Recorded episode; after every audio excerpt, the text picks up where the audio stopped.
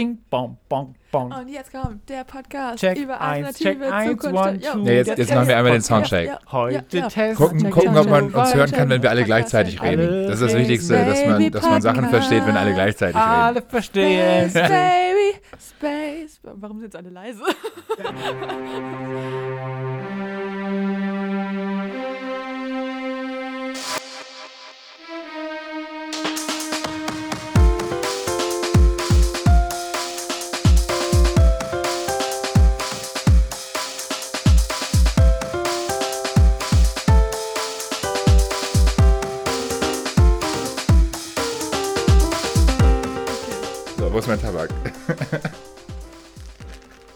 nehme an, du willst jetzt erstmal die eine drehen. Also ich, ich bin ja hier nicht der Haupthost. Ey, wir Ich, hören muss, das doch ich kann auf der mir, Aufnahme bestimmt, oder? wenn ich eine Kippe drehe, also meinst du? Ach, das geht schon, glaube ich. Das ist ja auch die das hören Sympathie wir von. garantiert. Ja, gut. Aber das ist nur so ein ganz, wie so ein, wie so ein Prasseln von Regen, so. So. Ich meine, ihr wolltet vorhin SMR machen, wie, wie man Chips, ASMR? Chips isst. Ey, ey, S, S und M und A. Oh. A, S und M? ja, was, was heißt das eigentlich? Aus, ASMR, Audio, Sound, Also. Mind, du überlegst dir gerade, du, du redst gerade. Rock. Jetzt hast du, okay, mit Rock hast du mich überzeugt. Rock, yeah! Ach, du, du wartest jetzt, bis ich fertig gedreht habe. Ja, Ich dachte, oder? So laut ist das nicht. In Space hört sich niemand eine Kippe drehen. Außer das Alien. Das nimmt dann die Fährte auf. Deswegen, wahrscheinlich steht es auch einfach nur richtig toll auf Kippen. Ich meine, ja, die und haben die haben halt viel mega gequarzt also. einfach. Also, ich meine, eigentlich, ist, eigentlich müsste es sogar zur Folge dazugehören, dass ich die ganze Zeit Kippen drehe und rauche und man das Feuerzeug hört, weil so viel geraucht wird in dem Und Film. doch im Hintergrund ist immer noch so. Kitty, kitty, kitty. Stimmt, wir brauchen eine Katze. Warum haben wir alle keine Katze? Jonesy. Ich glaube, der ist noch in dieser Box irgendwo und wird so hin und her geschleudert, wie am Ende des Ich habe ja einen. Stock-Effekt von einer Katze. Ich war zu Der war faul, das echt- reinzusteigen. Der war super, dieser Effekt. Hallo und herzlich willkommen zu Space Baby, dem Podcast über Sci-Fi-Filme und die Ideen dahinter. Mein Name ist Lauritz. Ich bin Greta. Und ich bin Hacker. Es ist so schön, dass sich hier das ganze Team unser Space Baby Nostromo versammelt hat Oh Gott. für eine große Folge zu Ridley Scott's Alien. Tada! Ja, wir, wir alle hier am runden Tisch, Kette rauchend natürlich. Schlechtes Essen, verspeisend auch. Kaffee soll gut sein. Ja. Immerhin.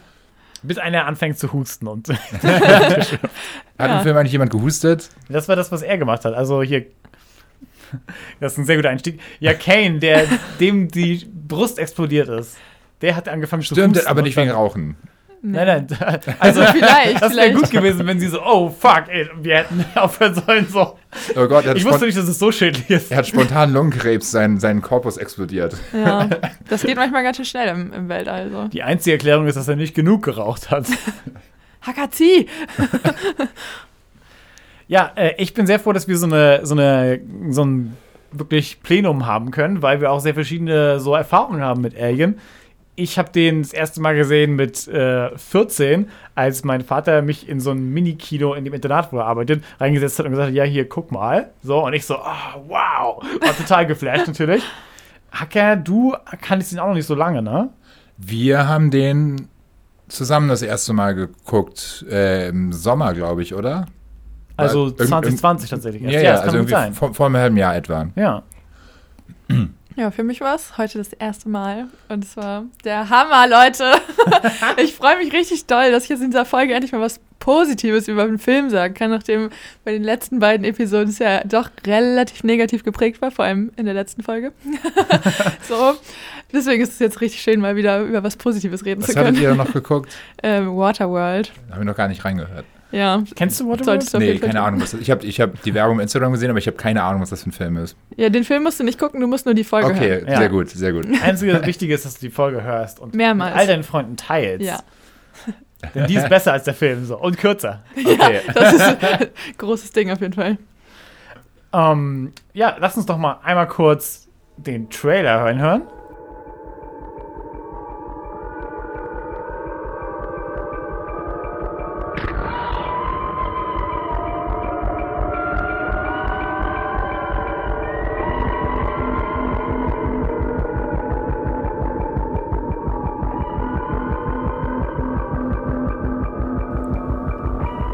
Und das war der Trailer. Wow. Ähm, äh, sehr, sehr ikonische, sehr ikonische Stimmung schon. Der Trailer ist so ein bisschen wie der Anfang vom Film, so sehr äh, atmosphärisch. Du siehst nur so, wie sich diese äh, Title Sequence, die Buchstaben langsam formen zu Alien, dem Wort, was ja auch sehr so minimalistisch gehalten ist. So. Ja. Und ähm, dich schon so einstimmt in diese bedrohliche, äh, bedrückende Atmosphäre von dem Unbekannten, auf das wir uns alle einlassen.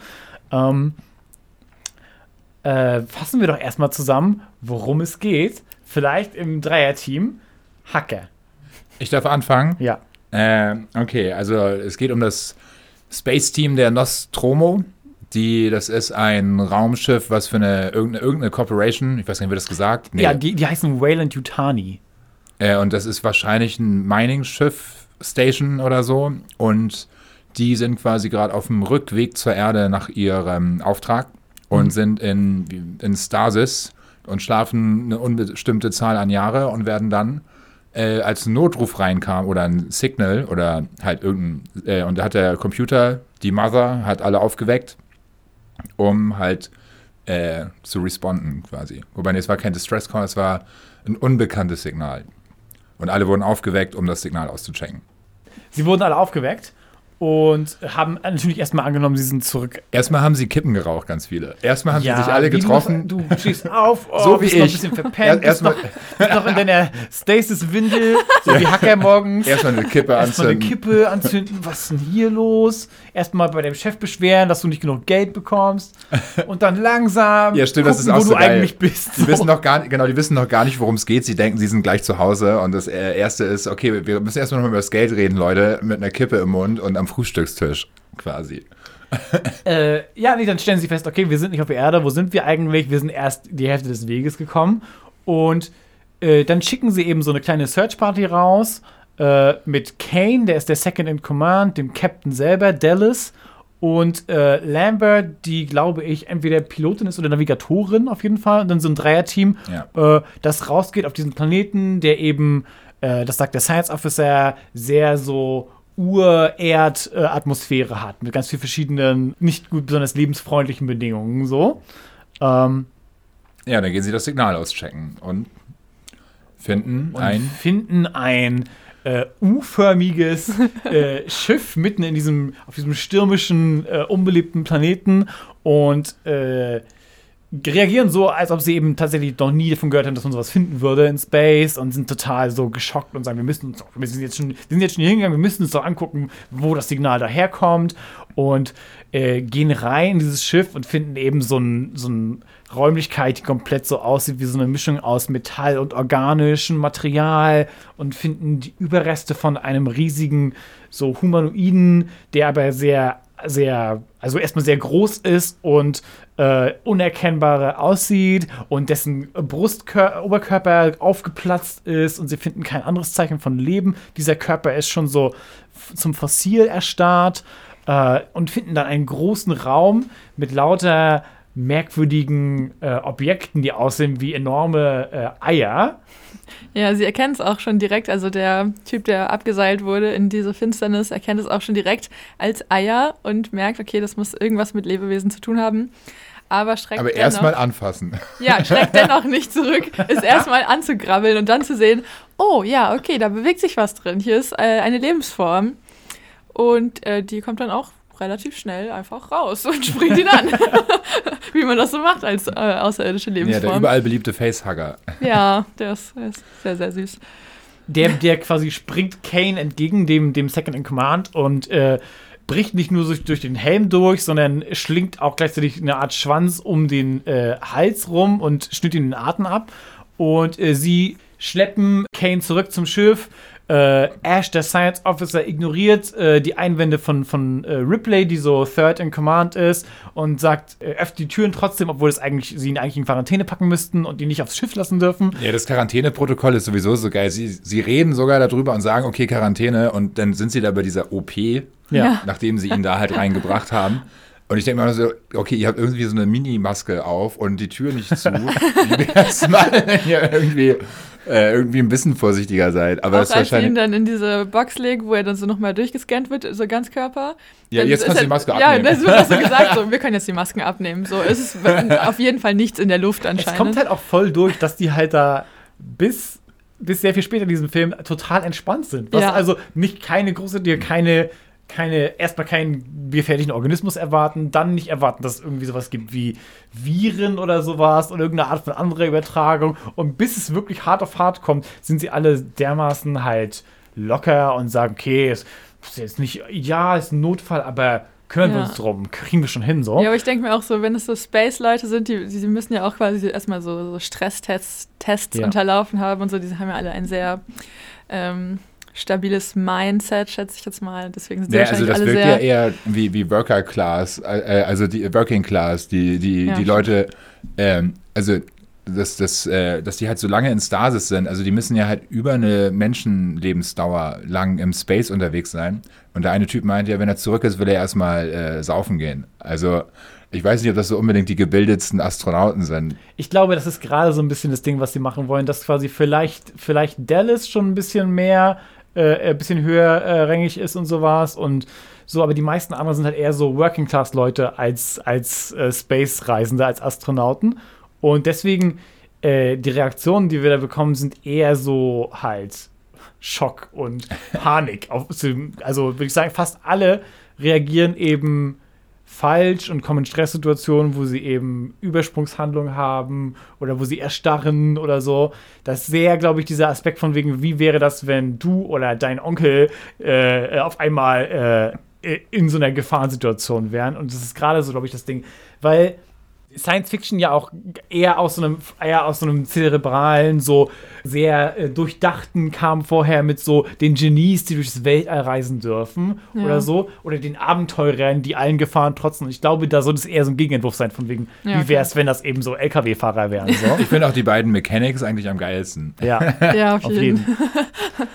ähm, genau, okay. Sie, sie, sie schaffen Kane da rein, untersuchen ihn, machen eine äh, medizinische Untersuchung, stellen eben fest, ja, dieser Facehugger ist ein Parasit, der Acid als Blut hat und der ihn scheinbar in einer Art Koma erhält.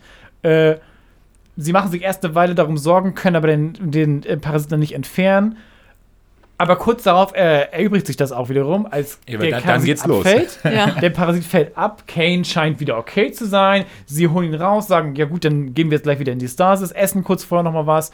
Aber da, da, da, Kane kriegt einen Hustenanfall am, am Frühstückstisch und äh, ihm spritzt Blut aus der Brust. Äh, ein Alien, ein winziges kleines Alienwesen, das so äh, aussieht wie so eine kleine, So ein so ein Wurmartiges. kleiner Wurm mit einem Gesicht. Der sogar ein bisschen süß aussieht. Es in ist der mega Szene. süß, In der ganz Szene ehrlich. ist es echt ein bisschen Die. Szene ist echt gruselig, so bis man den Wurm sieht. Und dann ist man noch so, oh. schön, dass du endlich da bist. Und seitdem war Greta auf der Seite des Aliens. So schnell läuft man da über. Und die- er flitzt davon und sie äh, sind da erst recht entspannt und sehen es so als so eine Art Ungezieferjagd. Aber schon kurz darauf äh, stellen sie eben fest, okay, das Ding äh, häutet sich und äh, wächst zu enormer Größe, ist schon nach kurzer Zeit so groß wie ein Mensch ungefähr wäre und äh, fängt an nach und nach die Mitglieder der Crew zu jagen, bis es nur noch äh, eine Handvoll sind und dann letzten Endes äh, der Captain auch umgebracht wird von diesem Wesen auf der Jagd und somit Ripley, äh, die dritte in Command, Sigourney Weaver, die, die diejenige ist, die eigentlich die Entscheidung treffen sollte und dann das, das Mutter, äh, Mother, das Die den Computer, AI. die AI endlich um mehr äh, Informationen dazu bittet, weil sie eben bisher auf so, an so vielen Orten so quasi nicht genug Informationen bekommen hat vom Science Officer Ash und die Handlungen so komisch schienen. Und dann findet sie eben heraus, es gibt ein geheimes Protokoll, nach dem Ash die Aufgabe hat, für die Corporation, für die sie arbeiten, diesen Organismus, oh, kostet es, was es wolle, zurückzubringen. Und von Anfang an geplant war, dass die Crew da sehr zweit-drittrangig ist, sozusagen. Ash erwischt sie dabei, versucht sie umzubringen. Und der wird quasi dann erschlagen, wird von ihr Nee, von, von, runtergezogen. dem, von dem einen Mechanik. Wie heißt der Parker, noch? glaub ich. Parker. äh, von dem einen Mechanic. Der dabei auch fast drauf geht. Und dann stellen sie eben fest, dass Ash keine menschliche Besatzung war, sondern ein Android, ein Roboter, der von der Corporation speziell aus diesem Grund da, dafür angesetzt wurde. He's a goddamn robot. He's a goddamn robot. dann haben sie ihn gestellt, finden nur noch raus, dass er eben sich diesen Organismus total äh, äh, davon total fasziniert ist. Und beschließen dann, okay, was bleibt uns übrig? Wir müssen von diesem Schiff runterkommen. Kurz darauf werden auch äh, Parker und Lambert, die anderen beiden übrigen, umgebracht. Und dann ist es nur noch Ripley und, Und Jones. Und Jonesy, die, die Katze. Ripley und Jonesy schaffen es letzten Endes zu entkommen, versuchen erst den Selbstzerstörungsautomatismus nochmal wieder aufzuhalten, schaffen das aber dann nicht mehr und können nur gerade so auf dem Rettungsschiff entkommen, fliegen davon und dann merkt Ripley erst, dass sich das Alienwesen auch mit auf, aufs Schiff geschmuggelt hat und sie ihn stellen muss. Sie äh, kann sich gerade so einen Raumanzug anschließen und äh, das Alien dann ins All rausschießen, indem sie eben die Luke öffnet und das nochmal mit einer Harpune abfeuert und dann mit der Düse erwischt von diesem scheiß Shuttle. Es ist wirklich sehr hartnäckig. Ja, sie muss wirklich bis zum letzten gehen, ist komplett am Ende und geht am Ende der Geschichte eben, gibt noch so einen Mission Report und geht mit Jonesy zusammen in die Stasis und hofft nur, dass sie von irgendwem wieder aufgelesen Ja, wird. das ist, also, sie ist auch mit dem Schiff jetzt einfach nur, also wahrscheinlich kann das Treibt. gar nicht so weit bis Erde fliegen, ne? Das Sondern- war auch, ja klar, sie Ja. wussten, wenn sie, wenn sie sich ins Shuttle begeben würde, dass sie quasi nur hoffen kann, dass sie irgendwann wieder aufgenommen wird von irgendjemandem. Ja, besser als mit dem Alien zu chillen. Genau, ja. Stattdessen mit Jonesy kuscheln. Ja. Ja, äh, also ich, es war gerade echt cool, das mit dir zu sehen, die du das noch nie gesehen hast, Ja. Greta. ähm, und es ist halt echt noch mal äh, immer wieder schockierend, wie gut der Film eben sich Die gehalten Special hat. Effects Total sehen so krass. gut aus. Also, das ist unglaublich. Von wann ist der Film? 79. Das sieht so scheiße gut aus alles. Ja. Auch so dreckig, dirt, dirty äh, Raumschiff und nicht so ähm, Episode 1 sauber. Ja, auch so der Spannungsbogen des Films und so, das äh, kennt man ja von älteren Filmen eher so, dass alles sehr langatmig sein kann. Aber in dem Fall ist es halt überhaupt nicht so. Man ist, also ich war auf jeden Fall die ganze Zeit übelst gespannt und hing einfach an dem Film und konnte keine Sekunde wegschauen. Total. Es ist halt echt so ein Aufbau natürlich bei dem Film, der sehr stimmungsvoll äh, ähm, anfängt und dich so ein bisschen einfangen will mit diesem Mysterium, woran das denn liegen könnte. Aber ich finde halt, dass es überhaupt nicht schädlich ist, so die ersten, dass die ersten 40 Minuten oder sowas wirklich Aufbau dahin ist, sondern dass man total die Charaktere spannend findet, dass man schnell irgendwie ein Gefühl kriegt für, für fast alle Mitglieder von der Crew. Ja. Und Die, dann, Di- die Dialoge sind irgendwie auch voll gut, so wie sie geschrieben sind. So, ich finde, es ist richtig gut so umgesetzt, schauspielerisch. Ja. So haben alle so richtig ihren Charakter und es ist alles so. Die Mechanics sind so witzig, wie sie immer so vul schon relativ vulgär miteinander reden und halt eigentlich voll die Assis sind. Und auch unten, wo, wo Ripley quasi als Vorgesetzte fragt, wann sind sie mit den Reparaturen fertig? Na, das, das hat mir noch nicht gesagt, als sie gelandet sind auf dem Planeten, Ja. ist das Schiff ein bisschen kaputt gegangen und sie konnten halt nicht sofort zurückfliegen, wenn sie gewollt hätten. ja. Und die Mechanics haben halt irgendwie auch so gesagt, okay, das äh, dauert irgendwie so und so lange zu reparieren, was eine Lüge war, sondern die wären eigentlich Sie haben es, glaube ich, gedoppelt oder sowas. ja, ja, die werden Zeit. eigentlich schon viel schneller fertig. Und dann kommt Ridley runter und fragt, und was ist jetzt? Und da ist alles so mega laut und alle, überall kommt Rauch raus aus den Rohren und alles ist äh, mega laut und dann äh, geht sie Ripley weg und die Mechanics machen das einfach aus. Das war halt so, Ja, da, da kommt gar kein Rauch aus den Rohren. Das haben sie nur angemacht, damit Ripley denkt, das Schiff ist kaputt. total gut. Also total mit dem Verständnis geschrieben, von wegen, wie, wie so eine Stimmung wäre, wenn das eben so ein, wirklich eine Arbeitercrew wäre, die ihre Wege gefunden hat, erstmal mit den Chefs umzugehen, halt, die täglich darum kämpft, irgendwie ähm, mehr Respekt zu bekommen, mehr Geld zu bekommen, irgendwie, die so echt Dynamiken haben untereinander, dass zum Beispiel äh, Brett und Parker miteinander rumscherzen und halt so ein Z- Zweier-Team richtig geworden sind.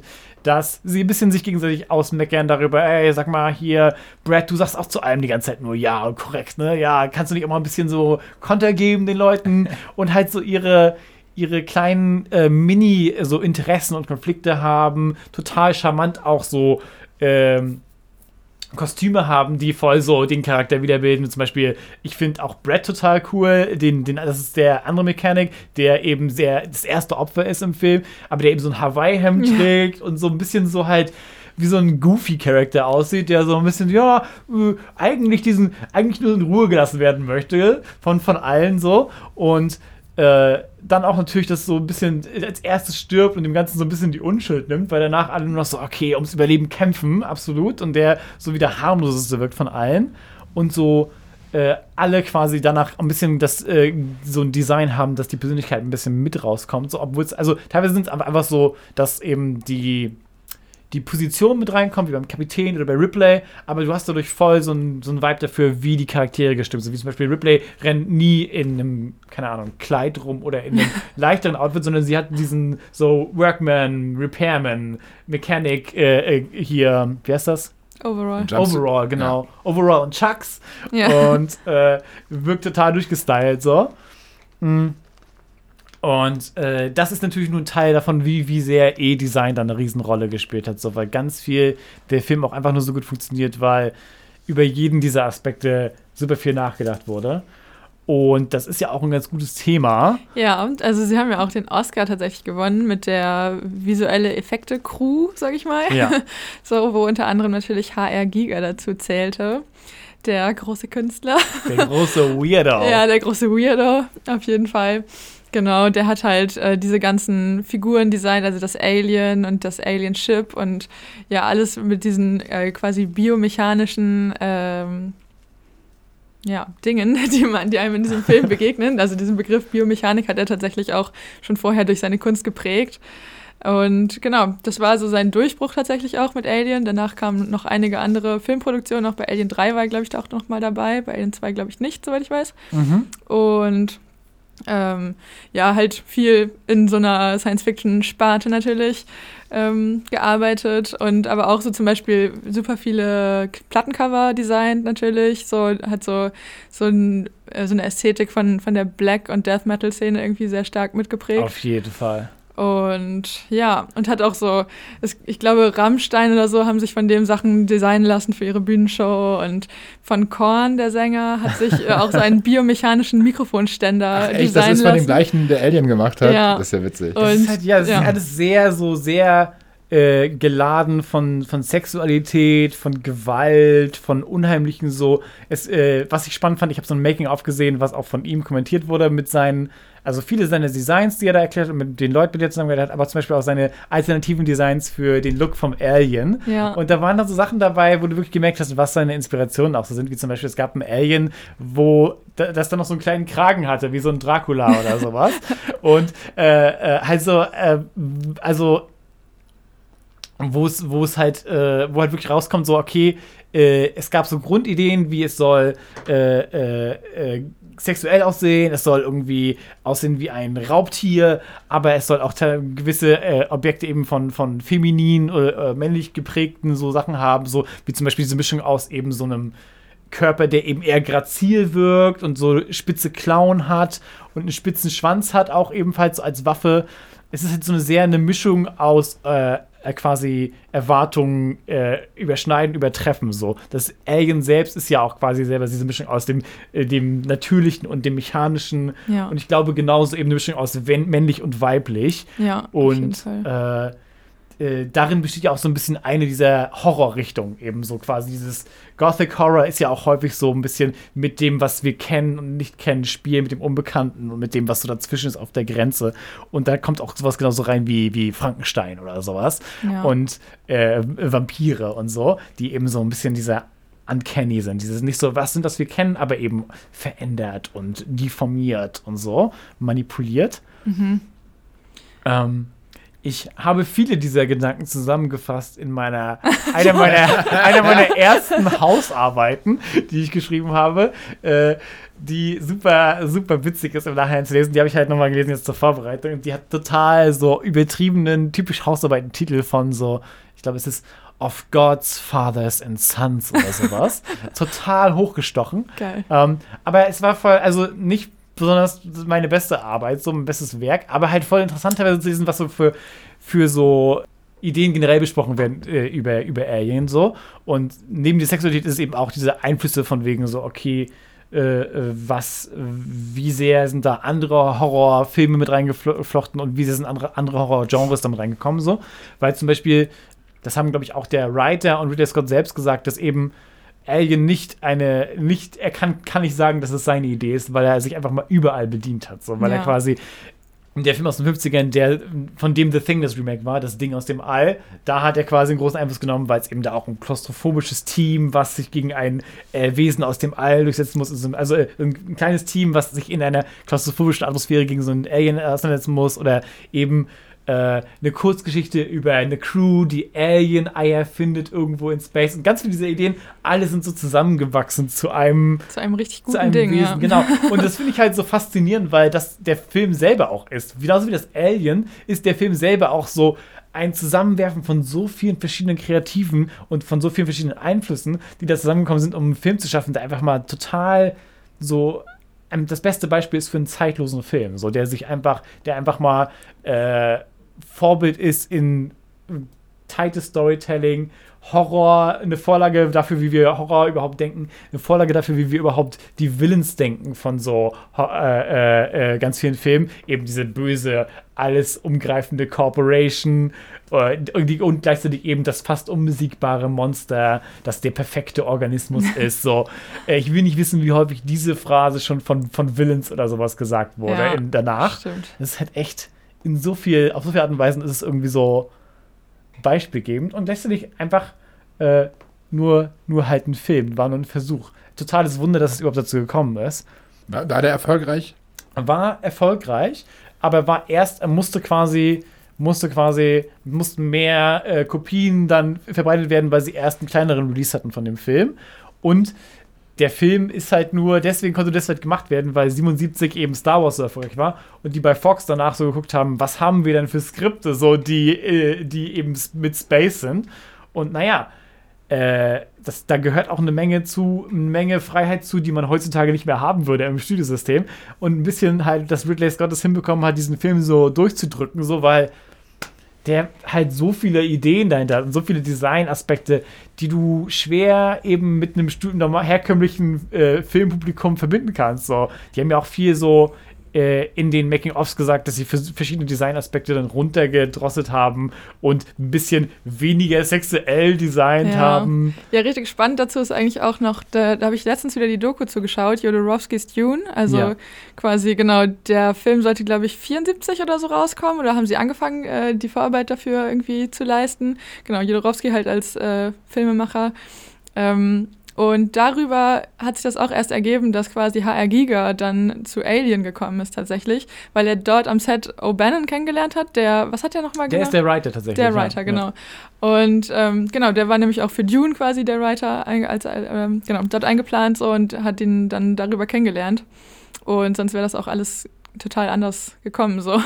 Jodorowskis Dune ist echt so eines der großen gescheiterten Projekte der Ja. Filmgeschichte, weil da quasi tausend, also alle Leute, die zu der Zeit gute Künstler waren, erfolgreich waren. Ich glaube, Dali sollte irgendwie. Dali sollte mit- für 100.000 Dollar die Minute, weil er wollte der bestbezahlteste Schauspieler der Welt sein, dort äh, eine kleine Rolle übernehmen als Emperor of the Galaxy. Und ähm, ja, im Endeffekt, also eigentlich hätte er mehr Screenzeit haben sollen, aber weil er halt so gut bezahlt werden wollte, haben sie gesagt, okay, wir machen die, wir schreiben die Rolle so um, dass der quasi der Mad Emperor so verrückt darauf ist, dass er so sich, sich selber und sein Leben so sehr schätzt, dass er es schützen muss und so viel Angst hat, dass er sich die ganze Zeit nur in seinem Palast verzieht und die ganze Zeit so ein, äh, wie so ein, ja, so ein Klon von ihm rausschickt. Und deswegen wäre halt so Dali selber nur so drei Minuten drin vorgekommen und der Rest der Zeit wäre quasi ein Klon, der sie die Maske von Dali trägt. Als What? Schauspieler gewesen. Also der Jodorowsky war schon ein bisschen clever drauf, auf jeden Fall. Der hat das alles so ein bisschen ähm, so gebogen, wie es alles so passen sollte. Im Endeffekt war es natürlich eine, trotzdem eine übertrieben krass teure Produktion und sollte halt ein ewig langer Film werden, wo halt kein Studio drauf Bock hatte, logischerweise auch. Ja. Zu der Zeit vor allem, wo es noch überhaupt keine Vorreiter so in dem Genre gab. Und man immer noch beweisen muss bis heute, dass Ja. Dune überhaupt so erfolgreich sein kann. Ja, Mal sehen, ob wir dieses Jahr mehr erfahren so. absolut. Ähm, ja, Alien ist wirklich, also ich habe die Alien-Reihe, äh, habe ich. Also, wie weit können wir über das Alien-Universum reden? Hier ich mit, würde das mit begrenzt Gre- halten, Greta. damit wir Greta nicht spoilern. Ja. Ja, nur wegen mir. Wir, damit wir mehr First Impressions haben können. Und es soll ja auch anscheinend noch Folgen zu den nächsten Teilen Das geben. wäre das, das wäre das Ziel, genau. Dann Dass können wir ja wir, noch mehr darüber. Ja, ich hatte Alien, alle Alien-Filme halt ungefähr vor einem halben Jahr angeguckt. Und Das Ja. hat Wie sehr viel viele Spaß gibt es denn davon eigentlich? Sechs, sieben? so viele. also es gibt Alien, Aliens, Alien 3, Alien 4 Resurrection, äh, Prometheus und Ach, das gehört Alien auch dazu. Covenant. Alien Covenant. Ist das Prometheus? Das ist das von 2012? Ja. Hast du es gesehen? Nee, aber da hat Hayek Giga auch wieder mitgearbeitet. Nämlich. Ja, genau. Ja. Das ist halt, äh, also das 2012, da hat quasi Ridley Scott wieder so ein bisschen weiter, äh, äh, bei den anderen Filmen waren es quasi wechselnde andere Regisseure Mhm. und er hat dann später gesagt, er möchte das nochmal wieder aufgreifen und möchte selber Regie führen ja. und möchte noch ein paar Ideen ausweiten, die er da ursprünglich hatte und Prometheus, wenn wir dazu kommen, da kann man einiges drüber sagen, weil im Grunde hat er da auch das Studio ein bisschen verarscht und so quasi Ah. so, weil er eigentlich ein bisschen in eine andere Richtung Ach, gehen stimmt, wollte. das hast du schon mal erzählt. Ja. Ja. Äh, aber total faszinierend. spannend. Und ich habe halt die äh, äh, mit Hacker, äh, nee, mit Hacker habe ich ein paar davon gesehen. Und äh, Haben wir? Nee, wir haben nur Alien 1 zusammen geguckt. achso, den Alien 1 gesehen, genau. Und dann habe ich quasi die Rest, den Rest habe ich gesehen, äh, auch jetzt in so. Ach, die hast du auch noch mal alle geguckt? Ja, ja, ich habe alle durchgesehen. Und deswegen habe ich auch nochmal so eine neue Wertschätzung für die ganze Reihe. Weil es gibt viele verschiedene Meinungen. Manche sagen nur, dass nur 1 und 2 gut sind. Aber ich sage, dass es eine voll gute Reihe ist mit voll vielen weirden verschiedenen Ideen, äh, über die ich gerne sprechen würde. Und ich finde halt, das alles einen großen Also ich Wert hat. finde ich find gerade diesen Aspekt von, von diesem Corporations-Ding und dem Universe, was halt äh, in den anderen noch mehr ausgebaut wird. Also halt, Ja. halt die, wie das funktioniert alles und deswegen auch dieses mit dem Stasis-Traveln über so viel Zeitraum. Das kommt auch noch später in den anderen Filmen, dass halt sehr viel Zeit vergeht teilweise zwischen Ereignissen, weil die alle in Stasis sind. Ich finde immer noch den Gedanken am geilsten, dass der eine Typ unbedingt saufen gehen will, wenn er zurückkommt nach seinem. Wie lange war er weg? 200, 300 Jahre? Ja, er wird schon, er wird schon neue Partybekanntschaften finden. Ich werde mit deinen Kindeskindern saufen, wenn ich zurück bin.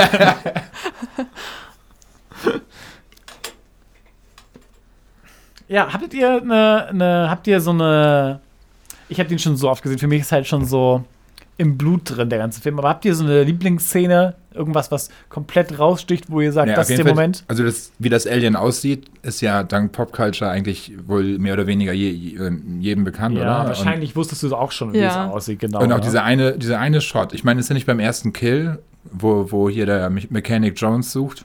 John, Jonesy. Da ist auf jeden Fall der, wo das so frontal ist und so Ja, ganz der, viel der, Wasser überall ja, läuft, genau, so. wo, der, wo der Sauber runterläuft Ja. und so. Dieser Iconic Shot. Also Ja. das allgemein, also diese, diese Steel-Shots von, von und Ambient-Shots von halt, ob zum Alien oder den, den, dem Innereien des Raumschiffs oder so, das sieht alles so krass aus, finde ich. Ja. Ja. ich finde es auch irgendwie cool, dass es Alien ja jetzt nie so.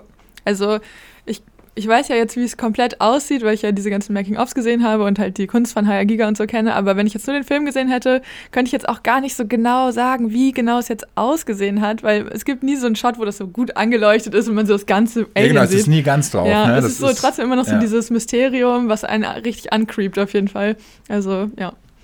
Ich glaube, genau das wollte er auch, dass eben du nicht dem Ganzen die Macht nimmst, indem du das so quasi so Ja, einfach genau. so kurz Tada! zeigst, komplett so, das ist es, sondern dass wir echt nach und nach, und das ist ja auch, also, das ist was, was man heutzutage schwer nachvollziehen kann, aber so die, äh, der Körper dieses Wesens und der ganze Ablauf war ja was, was halt zu den Zuschauern damals überhaupt nicht bekannt war. Und auch im Nachhinein, das hätte niemand ahnen können, dass das Ding erst auf deinen Kopf springt und Ja. dann sich häutet und dann auf einmal so groß ist Ja, wie diese Stadien. Person Erst und dann immer Ei größer und wird so, und dann ja. so überall Rohre hat und so. Also halt, diese Art von Körperablauf war komplett nicht nur uns unklar und natürlich auch dieser Crew komplett mysteriös. Das würde auch einen Horror haben von einer ganz anderen Dimension. So. Diese Tatsache, Ja. dass sich das so Form verändert die ganze Zeit, ist etwas, was wir gar nicht erahnen könnten. So.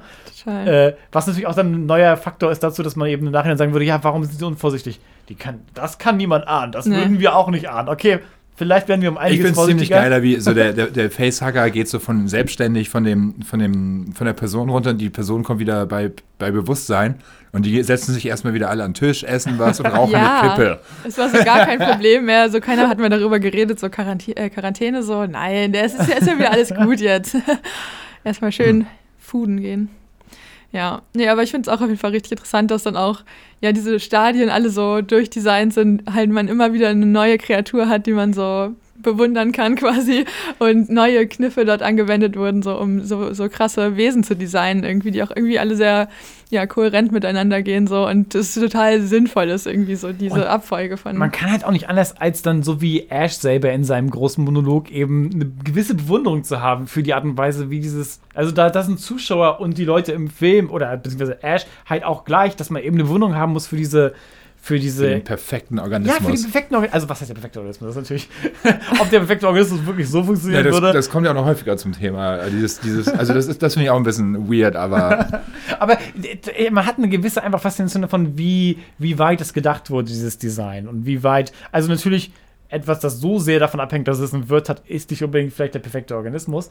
Aber äh, man hat einfach eine gewisse Bewunderung dafür, wie sehr äh, versucht wurde, eben diesem Organischen wirklich eine halt jede Bewegung nachzumachen. Und zum Beispiel äh, ich finde am krassesten eigentlich diese Szene, wo sie äh, Kane da liegen haben und wie sie, wo sie das hinbekommen haben, dass man wirklich, dass mehrere verschiedene Teile sich gleichzeitig bewegen von diesem, von diesem halt, äh, dieser Plastik, die dieses Alienwesen ist und es absolut lebendig aussieht und es sich quasi ihm beatmet. Ja, das sieht richtig krass aus. Und also, den Hals wickelt. Auch wie sie das später drei, sezieren. vier verschiedene Puppenspieler mussten dafür ja. gleichzeitig eben dieses Ding bewegen und es sieht absolut überzeugend lebendig aus Total. und noch bis heute, so 40 Jahre später. Ja, ich fand es auch interessant, das hatte ich jetzt auch noch in der Recherche irgendwie rausgefunden, dass dieses, ähm, also dass dieser, dieses Alien, was aus dem Brustkorb rauskommt, ja. ähm, tatsächlich nach einem Gemälde von Francis Bacon äh, designt wurde, so ein bisschen. Also es gibt ja so ein Triptychon zu der Crucifixion, ja. ähm, wo quasi ja so, so Studien quasi dazu, zu so, so komischen, körperlosen, halbmenschlichen Wesen und so. Und da gibt es oh. so ein, eine Figur, die so von der, von der Form her so einen Körper wie so ein Huhn oder so hat, aber es ist nur so ein Blob. es ist einfach nur so ein fleischfarbener Blob mit so einem Hals und auf dem Hals ist einfach nur so ein Gebiss, was so offen steht. Also so ein, so ein, ah. so ein Schlund mit so Zähnen.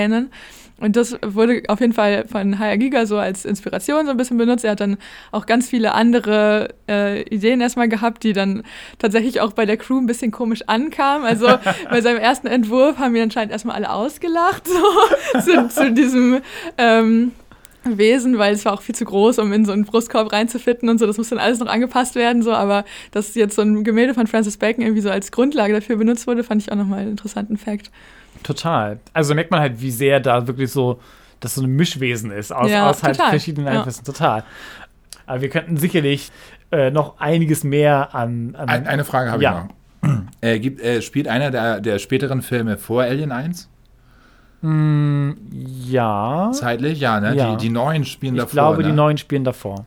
Hm. Ähm, weil halt äh, dadurch, dass halt die, die Corporation quasi schon so ein Protokoll hat, wenn man auf, ähm, auf, auf, anderes Leben trifft, äh, dass man dann quasi alles stehen und liegen lassen muss. Um ich glaube, das soll ein Hinweis sein darauf, dass sie schon Spuren davon gefunden ja, haben, ja, dass es sowas wird, Also es wird halt nicht, also nicht wirklich gesagt oder so, aber es ist schon ja impliziert dadurch, dass halt schon irgendwie sowas zu erwarten ist in irgendeiner Art und Weise.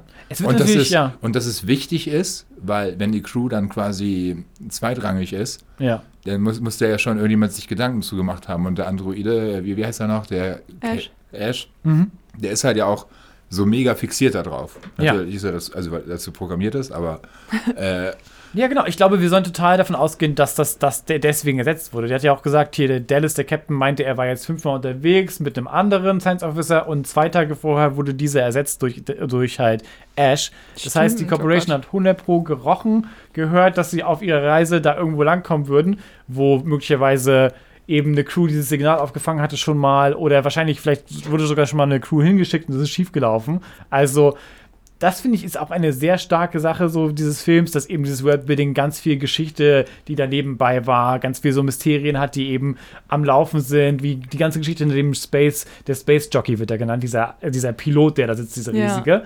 Und das hat über Jahre, hat das ganz viele Fans natürlich begeistert. What ja. the fuck, was ist diese Geschichte dahinter diesem Voll. Planeten?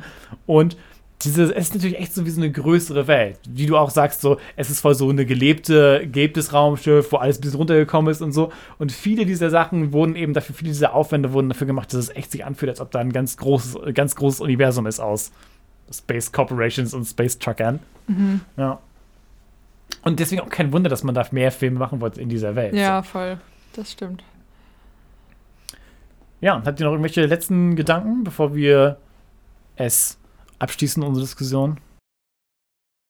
Ich glaube, man könnte halt richtig, richtig viel da weiter noch ins Detail gehen.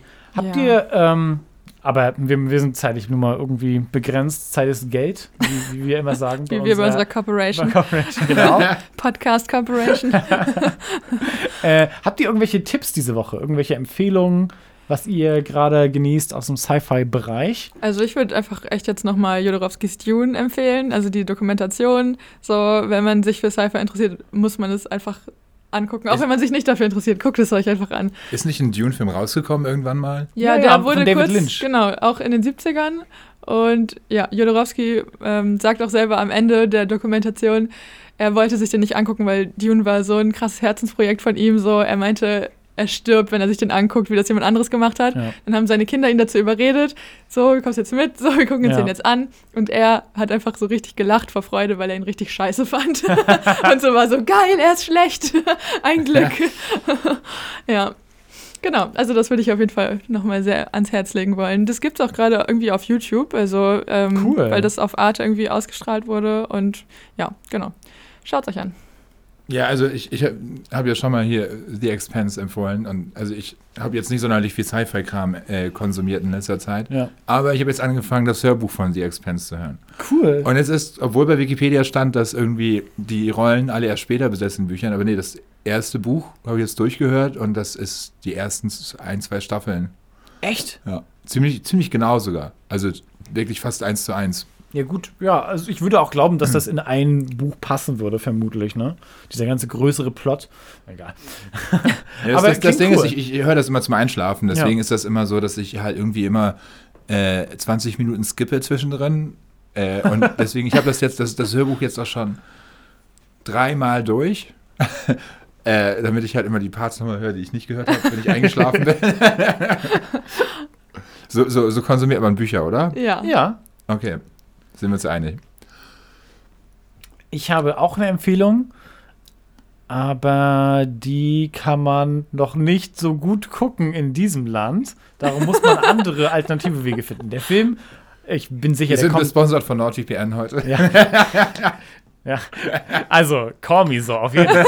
ähm, nee, äh, aber genau, ich habe ihn auf jeden Fall mit einer Art ähnlichem Weg, wie du das gerade beschrieben hast, gesehen, weil der, ist, der sollte eigentlich letztes Jahr rauskommen im Kino und ist jetzt, also ist in den USA schon seit einem Jahr raus eigentlich. Der heißt Palm Springs und äh, handelt eben von, äh, äh, von zwei Leuten, die äh, sich vorher nicht kennen und beide in einer Zeitschleife gefangen sind. Äh, und es ist deswegen so eine Mischung aus Liebeskomödie und Science Fiction. Äh, es ist der, der, der, der Hauptaspekt ist eher auf dieser so von so, wie ist es mit jemandem zusammen, die Ewigkeit zu verbringen? Ist das, ne? Und so, dieser, darum geht es eher sozusagen und hat dadurch viele so Parallelen mit zum Beispiel passiert, da wo sie gerade sind, ist es glaube ich so ein Hotel oder sowas, da ist auch eine Hochzeit zum Beispiel, die sie dann immer wieder erleben. Also hat natürlich auch so Parallelen mit, wie es halt so dein Leben sich zu entschließen, ewig miteinander zu bringen, wie du halt dich verlieben kannst und dich auseinanderstreiten kannst und wie du sagen kannst eben, dass du es miteinander schaffst oder nicht schaffst und so. Und da geht es viel um so Beziehungen an sich. Ist echt eine coole Mischung aus, also aus diesem so Comedy, äh, Sci-Fi und eben, äh, äh, weiß nicht, so romantische Komödie. I don't know. Love. Echt cool, ja, echt cool. Du hattest auch letzte Woche, beziehungsweise letzte Folge, äh, nochmal gesagt, da hattest du dich auch auf irgendwas richtig doll gefreut. Ja, Wie, Invincible. was war das nochmal? Wie war Invincible. das? Es ist richtig gut bisher. Die ersten Nice. vier Folgen sind jetzt raus. Das ist eine animierte Comic-Show, Superhelden-Show von äh, einem Comic, der von dem Macher ist, äh, von den The Walking Dead, Robert Ah, ja, Kirkman. genau. Was eben so ein total cooles Universum ist, was viele so Parallelen hat zu den anderen Comic-Universen, aber eben vor seine ganz viele eigenen, äh, eigenen quasi Spin darauf, seine eigenen Charaktere, seine eigene Mythologie, eine Welt, die quasi dieser dieser sehr junge Superheld, den er da entwickelt hat, quasi selber von sich überzeugen kann. Und das ist voll cool. Sehr so Spider-Man und Superman-Einflüsse mit drin, aber einfach mega gut gemacht bisher, Nice. mega sympathisch. Ich bin da sehr guten Gewissens, dass es eine gute, gute Staffel wird. So, ich kann es nur empfehlen, ist auf Amazon Prime gerade. Ja, cool. Ähm, äh, und würde sicher auch Leuten gefallen, die normalerweise keine animierten Shows gucken oder sowas. ja. Nice. yes. Äh, dann war es das von unserer Seite, von der Alien Crew, der Nostromo. Oh, yeah. Habt ihr noch irgendwas, was ihr plagen möchtet, gerne? Wie Nö? immer, Plum Express auf Instagram. Bitte folgen. Plum Express. Bitte folgen. Plum Oder Express. Space Baby Pod auf Instagram oder Space Baby Pod auf Twitter. Oder Memory Cardio und das I ist eine 1. Richtig. So findet ihr mich auf ich hab's auch Instagram. gesagt. Wie das eine Eins? ne, das I ist eine 1. Eine 1 statt einem I. Ist mir noch nie aufgefallen. Ja. The more you know. Wie findet man dich, Hacker? Äh, Limousine unterstrich full unterstrich off unterstrich age. Das ist perfekt, um das, Das ist sehr auszusprechen. catchy. Ja, alle haben mitgeschrieben, hoffentlich. Sonst nochmal zurückspulen jetzt. Oder Ja, schreibt, Action Replay Codes, das ist viel wichtiger. genau, auf Twitter at Action Reaper Codes. Auf Twitter, genau. Ja, auf- Äh, Instagram. Goddammit. Wird alles rausgeschnitten. It's a Egal. robot. Ja, folgt uns, schreibt uns gerne eure Ideen. Ansonsten sollen wir weitermachen. Findet ihr das eine gute Reihe? Ich bin dafür. Genau, stimmt jetzt ab, in welcher jetzt ab. Reihenfolge wir die Alien-Filme gucken. Jetzt ab. Äh, Vielen Dank fürs Einschalten. Bis zum nächsten Mal. See you, Space Baby. Cute.